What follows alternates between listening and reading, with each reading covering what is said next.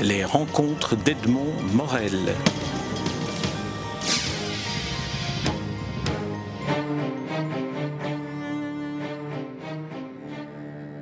Véronique de Kayser, nous nous rencontrons dans votre bureau du Parlement européen, dans votre bureau bruxellois du Parlement européen, à l'occasion de la parution chez Fayard du livre que vous co-signez avec Stéphane Essel, dont le titre est Palestine, la trahison européenne.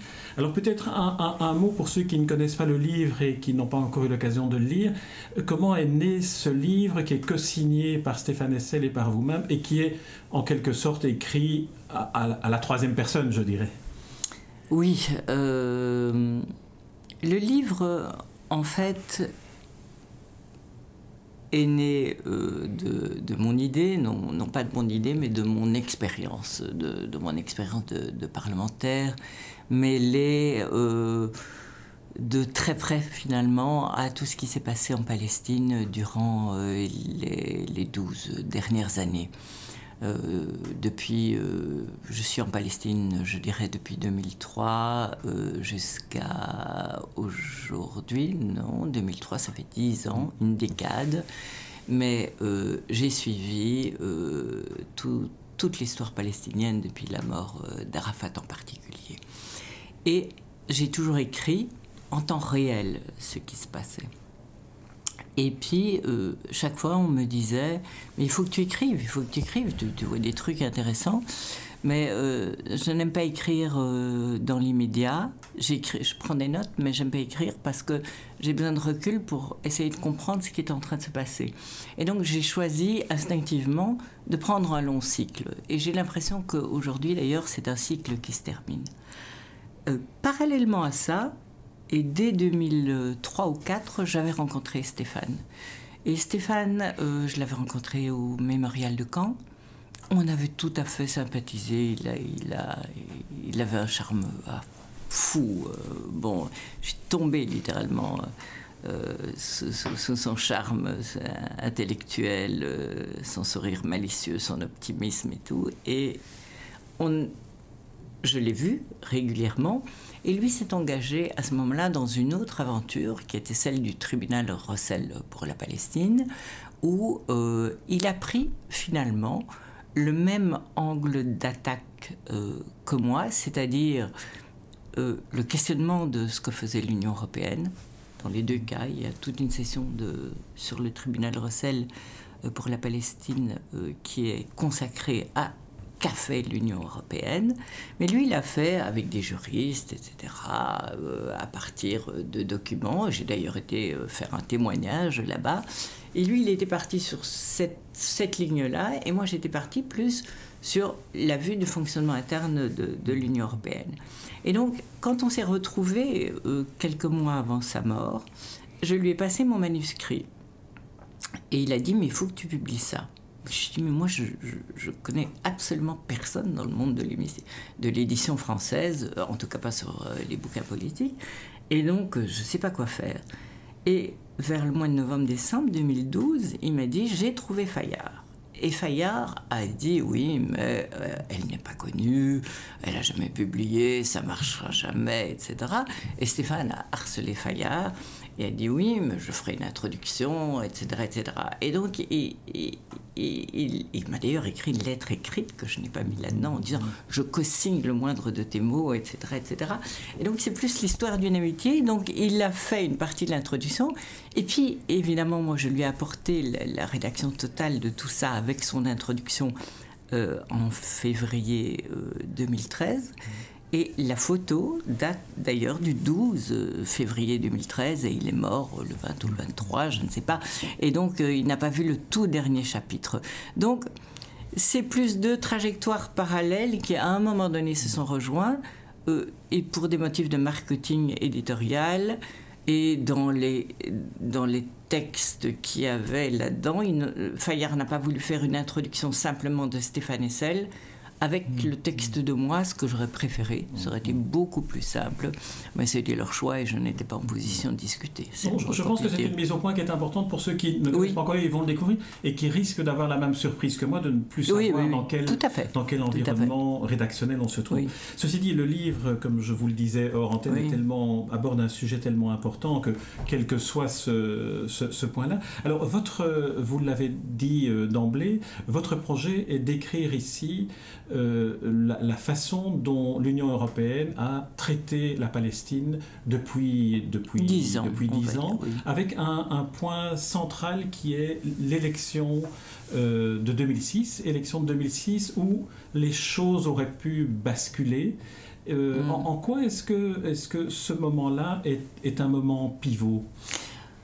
Il, est pour moi dans, une analyse politique et pas seulement dans, une analyse euh, personnelle parce que je l'ai davantage vécu, etc.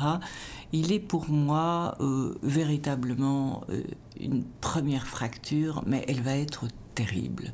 Elle va être terrible parce que elle, va marquer pour les Palestiniens une quelque chose qui est une attaque pour eux à la crédibilité bien entendu de l'Union européenne, mais aussi à la fois qu'ils avaient dans un concept de démocratie électorale. Ils vont, les élections vont être très difficiles. Ils vont... que vous pouvez nous rappeler l'enjeu des élections et le résultat surtout qui a euh, été... Il faut savoir que c'est en 2006, donc euh, Abbas est au pouvoir depuis un an. Euh, il prend une succession lourde qui est celle d'Arafat. Euh, il est élu sans problème puisque bon, il n'y avait pas de, compétiteur. Et euh, il, il parvient à organiser ces élections en persuadant le Hamas d'y participer. Il le persuade d'y participer parce que le Hamas avait boycotté les élections présidentielle. Rappelons et donc, euh, oui, le président du Fatah euh, opposé au Hamas. Oui, le, président, euh, pas seulement du Fatah, il est le président des territoires occupés de l'autorité palestinienne en général. Mais donc, il, persuade, il a des accords, ça se passe en 2005, et le Hamas accepte de, de participer. Euh, avec évidemment des conditions, ils avaient envie de rentrer dans l'OLP, etc. Mais enfin, euh, c'était un, grand défi pour eux. Et euh, jusqu'au dernier moment, d'ailleurs, certains extrémistes du, du, Hamas ne sont pas d'accord avec ces élections. Certains du Fatah ne sont pas d'accord avec ces élections parce qu'ils trouvent que le Fatah n'a qu'à y perdre puisqu'il laisse participer le Hamas au jeu, etc. Et donc, finalement, ils se résolvent à y aller et la communauté internationale les pousse à y aller et y aller ensemble. Je crois que la responsabilité là de la communauté internationale qui a accepté la participation du Hamas, que ce soit les États-Unis qui ont poussé à ça, on est, on est dans le mythe de la réunification. Euh, euh, national, dans, dans, dans, dans, les trucs inclusifs, euh, dans le dialogue national, enfin vous le voyez maintenant en Égypte, où, l'Union européenne va plaider que bon, euh, les, les, nouveaux dirigeants doivent se remettre d'accord avec Morsi, etc. etc. Donc l'Union européenne a toujours, dans, sa volonté de paix, prôné le fait qu'il fallait se réconcilier quelque part. Et donc elle pousse assez aveuglément ça. Et, euh, et puis après, euh, le gagne. Et alors là, c'est l'affolement général. Mais c'est surtout euh, nier l'atmosphère extraordinaire qui ont précédé ces élections à partir du moment où les Palestiniens se sont rendus compte qu'ils allaient pouvoir voter. Et moi, que vous y étiez comme J'étais, j'étais comme chef de, de mission d'observation de l'Union européenne, donc j'avais, je crois, environ 150, euh, le chiffre exact, observateurs à Gaza, euh, dans, dans, en, Cisjordanie et à Jérusalem. Euh, le vote à Jérusalem fait problème pour les Israéliens. Sharon était toujours au pouvoir. Euh, mais finalement, il cède. Sharon cède au dernier moment. Il dit Ok, on, peut, on pourra voter à Jérusalem. Et tout, finalement, avec tout ça, même avec les Israéliens qui cèdent, cet événement devient possible. Et puis tout à coup, quand le Hamas gagne, c'est la cascade des, sanctions. Vous décrivez dans votre livre aussi, peut-être que c'est important de le dire, la liesse qu'a représenté le jour de l'élection. Cette espèce de ferveur que, que vous décrivez. Incroyable. C'était incroyable parce que les, les Palestiniens m'avaient dit avant, nous n'allons pas avoir la paix. Je lui ai dit, vous croyez vous allez avoir la paix avec ces élections? Non, on ne va pas avoir la paix. Mais on va avoir la démocratie. Et puis pour finir, ils ont eu tout le contraire. Quoi. Et donc, euh, quand on attaque cette idée même de démocratie à ce point, et quand l'Union européenne, trois mois après les sanctions américaines, va prendre le train des sanctions, elle aussi, et va sanctionner l'autorité palestinienne qui est au bord de la faillite, Gaza qui est au bord de l'étranglement, etc., euh, euh, c'est un moment où on sent que pour longtemps ça va basculer. C'est-à-dire, à partir du moment où les gens ne peuvent plus croire en des mécanismes démocratiques, mais qu'est-ce qui reste? Il reste les affrontements, il reste le spectre d'une troisième intifada qui, n'a toujours pas éclaté, mais qui pourrait bien éclater un jour. Donc, euh, c'est vraiment la, plus grosse erreur que, nous ayons faite. On en a, on en a fait beaucoup d'autres, mais c'est une erreur dans laquelle l'Union européenne va persister. Il y a une deuxième erreur, et, celle-là, elle est, elle est pas, elle est peut-être moins visible, elle est moins fracassante, mais elle est tout de même terrible, c'est euh, par rapport à cette, ce Hamas qui, qui, est monté, etc. Il va y avoir un, document qui va sortir des, des, des prisons dans lesquels se trouvent enfermés Marwan, Barghouti, mais aussi euh, pas mal de, dirigeants du Hamas.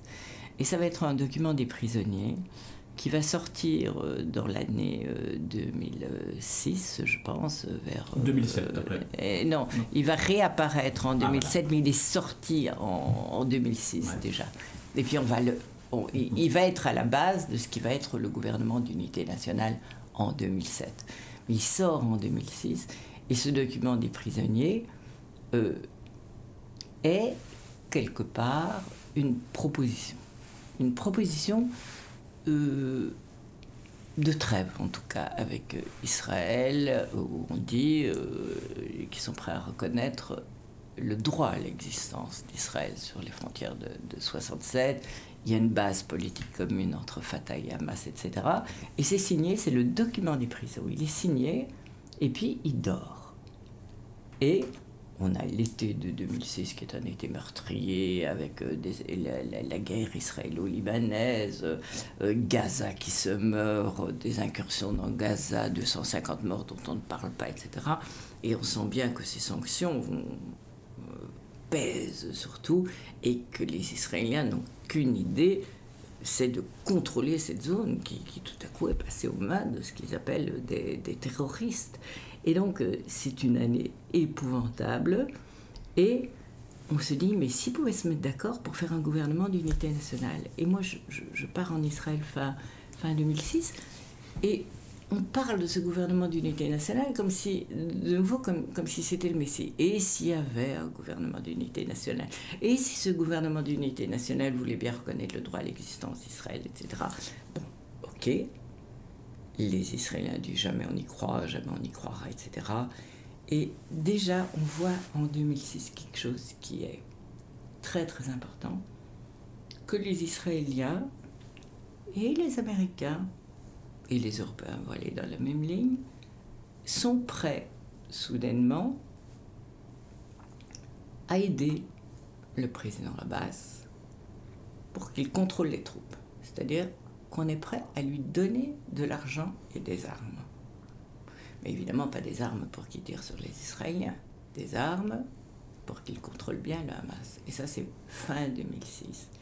Et au lieu de ça, bon, Abbas prend évidemment l'argent et les armes, mais au lieu de ça, il met sur pied ce que personne n'attendait vraiment. Il met sur pied un gouvernement d'unité nationale sur base du document des prisonniers après les accords de la Mecque, l'intervention de, l'Arabie saoudite.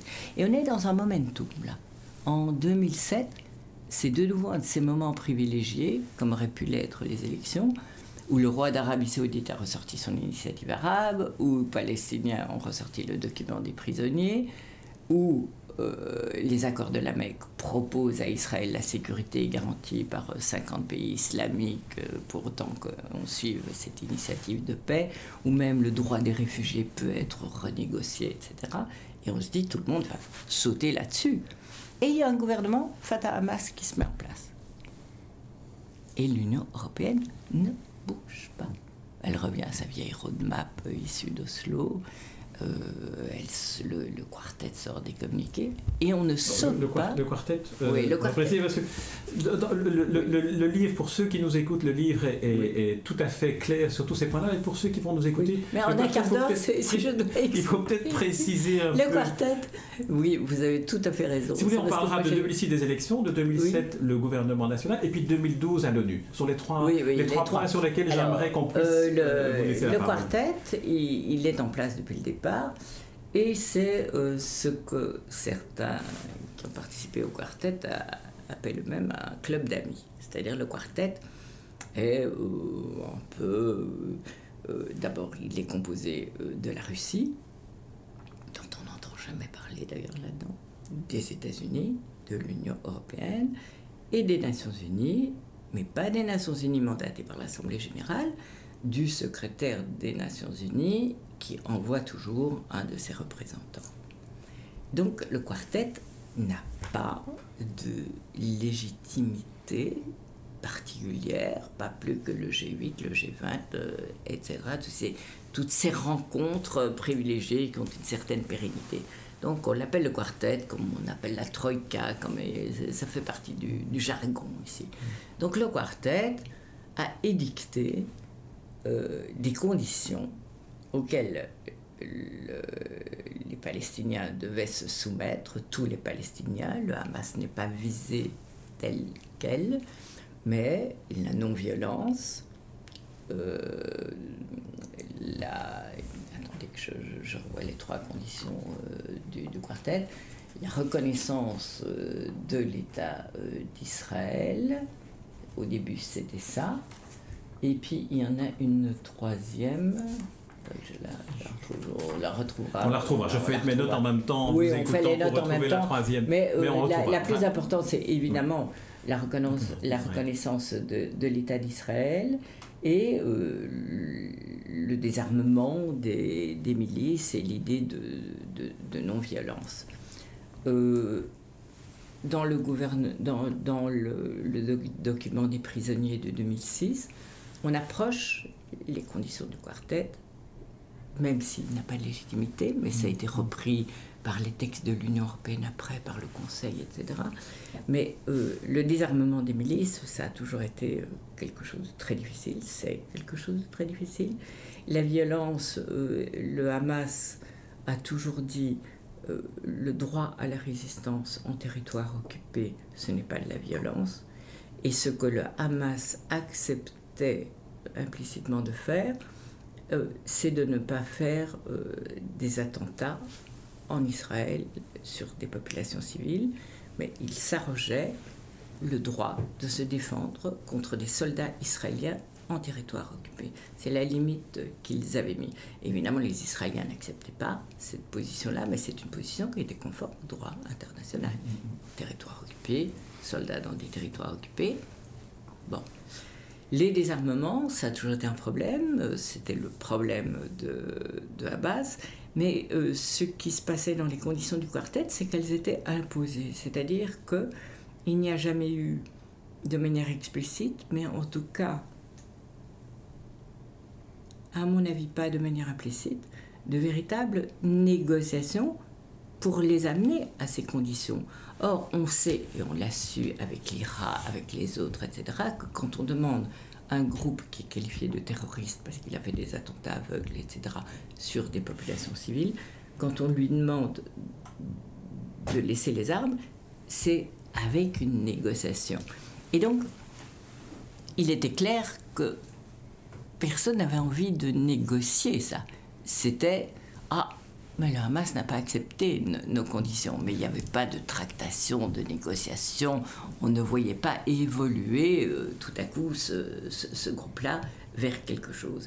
Il n'y a que Abbas qui a tenté de négocier avec lui, et il a négocié effectivement jusqu'à obtenir ce gouvernement d'unité nationale, qui était un succès incroyable en 2007.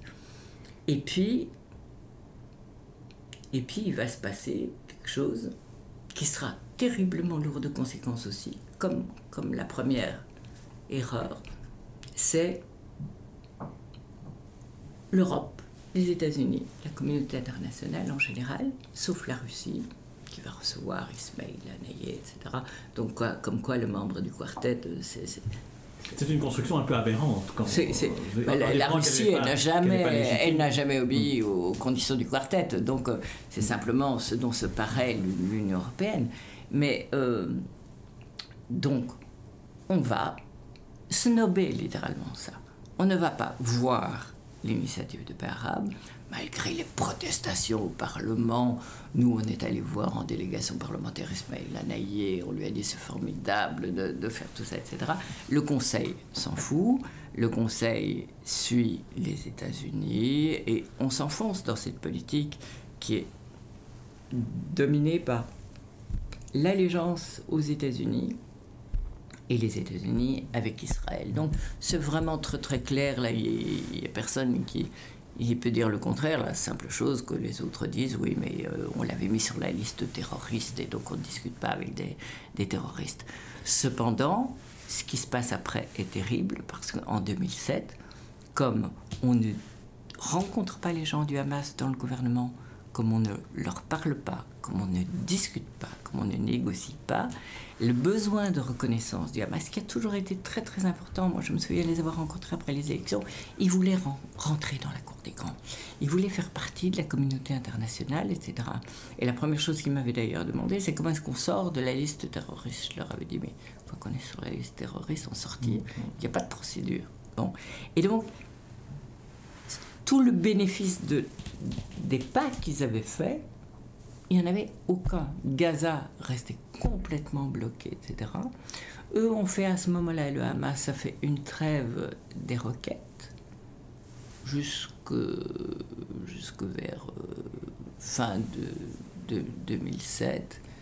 Et puis, euh, bon, ils vont faire un putsch et ils prennent euh, à ce moment-là Gaza et ils vont s'entretuer entre Fatah et Hamas. Et ça va être euh, la, fracture palestinienne interne. Est-ce qu'on pourrait faire une, parenthèse qui est liée à votre démarche à vous, qui est la démarche d'une parlementaire qui va sur le terrain? Parce que je pense que ce qui est important aussi dans, dans ce livre, c'est le fait de pouvoir avoir le point de vue non seulement d'une parlementaire, d'une parlementaire engagée, mais aussi d'une personne qui se rend sur place et qui peut euh, se rendre compte de la réalité que vivent les Palestiniens à l'intérieur d'un État qui est plus un archipel euh, qu'un mm. État proprement dit, qui n'est pas reconnu comme État alors que son indépendance a été euh, proclamée. Et donc, comment, quels sont les, points centraux qui s'apparentent presque à, des atteintes aux droits humains que vous avez identifiés et que vous avez mis en, exergue dans votre révolte? Mais euh, j'ai même pas. Je dis, ce n'est même pas une, révolte, c'est une, euh, c'est une grande colère sur les, les fenêtres d'opportunité manquées. Euh, la colère sur les, les violations des droits de l'homme qui sont permanentes, c'est une colère que j'exprime très fréquemment.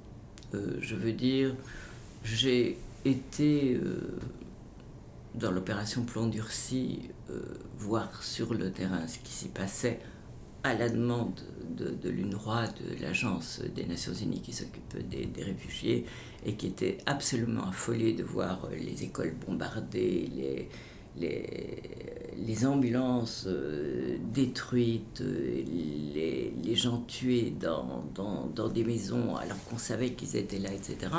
Donc cette atteinte à la population civile, j'ai été à Gaza pour me rendre compte. Et parce qu'on avait besoin de témoins qui étaient des témoins crédibles. Le roi avait besoin de témoins. Donc on, on a fait ça. Euh, j'ai été euh, dernièrement encore, et ça m'a valu beaucoup de, beaucoup de difficultés, voir les Bédouins du Negev qui sont déplacés dans le Negev, les destructions des maisons de Bédouins en Cisjordanie. J'étais à tous les endroits, je, pense. Il y a aussi ce, mur, il y a aussi et, le ce, mur, qui, ce mur qui à, à Kalkilia, par exemple, coupe en quatre le village et où les jeunes Israéliens disent mais c'est c'est marrant, ces Palestiniens qui donnent le même nom à quatre villages sans savoir que c'est le mur qui a divisé. Et donc, euh, c'est cette espèce d'amnésie euh, maintenant qu'ont les Israéliens. Je pense que euh, l'humiliation que j'ai vue là-bas, de soldats au checkpoint, les attentes interminables, les maisons détruites et 30 fois reconstruites, les, euh, les, villages où il y a des éoliennes, où il y a, où, il y a des panneaux solaires euh, qui ont été payés par la communauté internationale et qui reçoivent un avis de destruction parce que soi-disant ils n'ont pas de permis de bâtir, parce qu'on délivre pas de permis de bâtir, etc. Tout ça, ça fait partie du lot quotidien. C'est quand on voit ces choses-là que l'Union européenne connaît très bien, quand on voit surtout, comme je l'ai vu en une décennie, l'extension incroyable des colonies, le fait qu'il n'y a plus de pays. Il n'y a plus de pays en dix ans, mais en dix ans, c'est incroyable. Le mur n'était pas encore totalement construit euh, en dix ans. Euh, les premières fois où j'étais à Gaza, il y avait encore des colonies euh, israéliennes.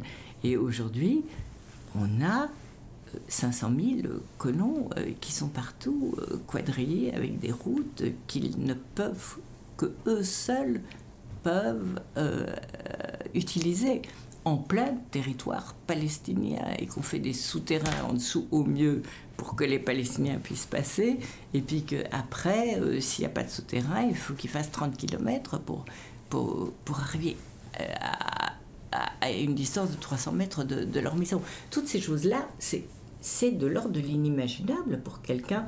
On, vient de, de, de célébrer euh, la disparition de, Mandela, euh, c'est vrai qu'on se retrouve dans un paysage mm. qui est absolument... Alors ça, c'est la colère de, de l'occupation, ça c'est la colère de l'occupation. Mais la colère des moments, elle est sans commune mesure avec la colère et la honte et que j'ai de voir que l'Union européenne, qui a vu se dérouler tout ça, au moment où elle aurait pu quelque part changer le cours de l'histoire, ne l'a pas fait.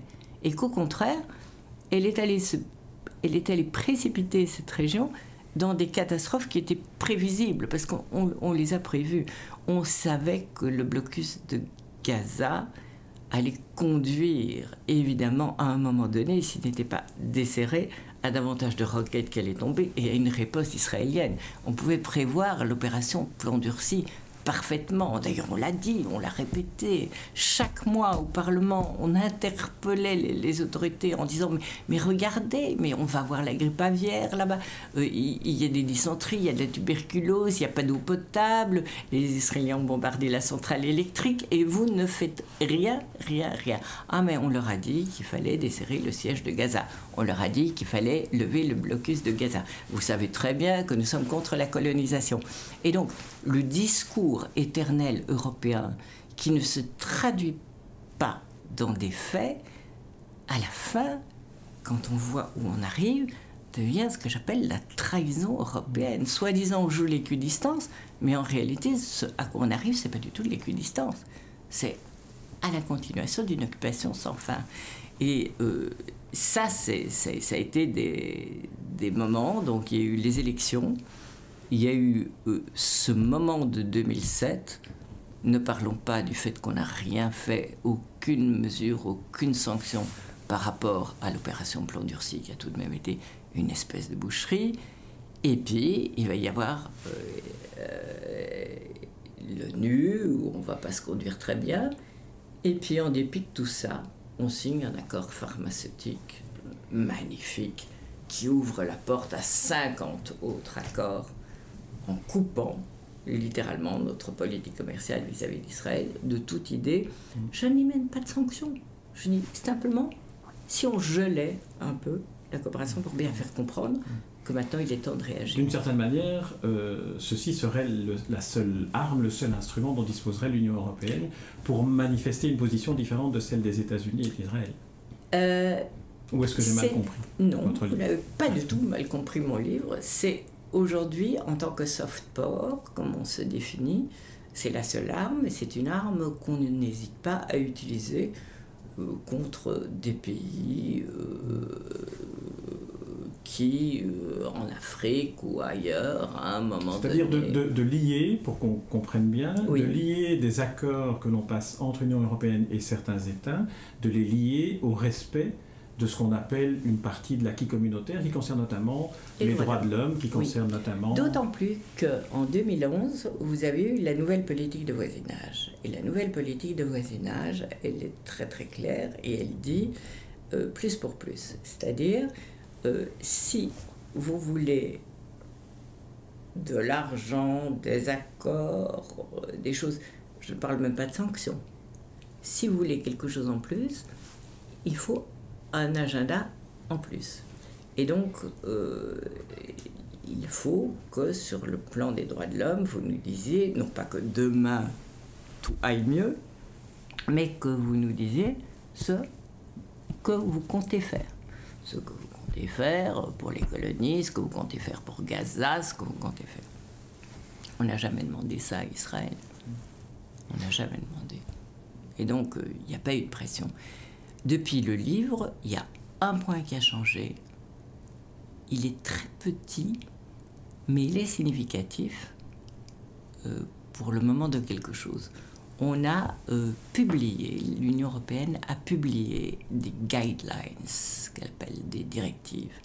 Et ce sont des directives qui, pour la première fois, publiées au journal officiel, disent que euh, pour euh, tout ce qui est subsides, recherche, grants, enfin des, des fonds, etc., etc., à Israël, euh, ne peuvent euh, y souscrire, ne peuvent en bénéficier euh, les institutions, les centres de recherche, les sous-traitants, etc., qui seraient dans les colonies.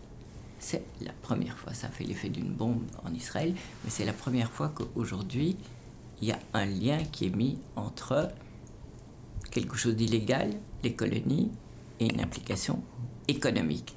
C'est un tout petit pas, parce qu'on ne condamne pas pour autant les colonies, mais c'est un tout petit pas, donc il y a des choses qui bougent, mais très très peu. Et on est pour le moment euh, quasi dans la possibilité de penser même à une solution à deux États.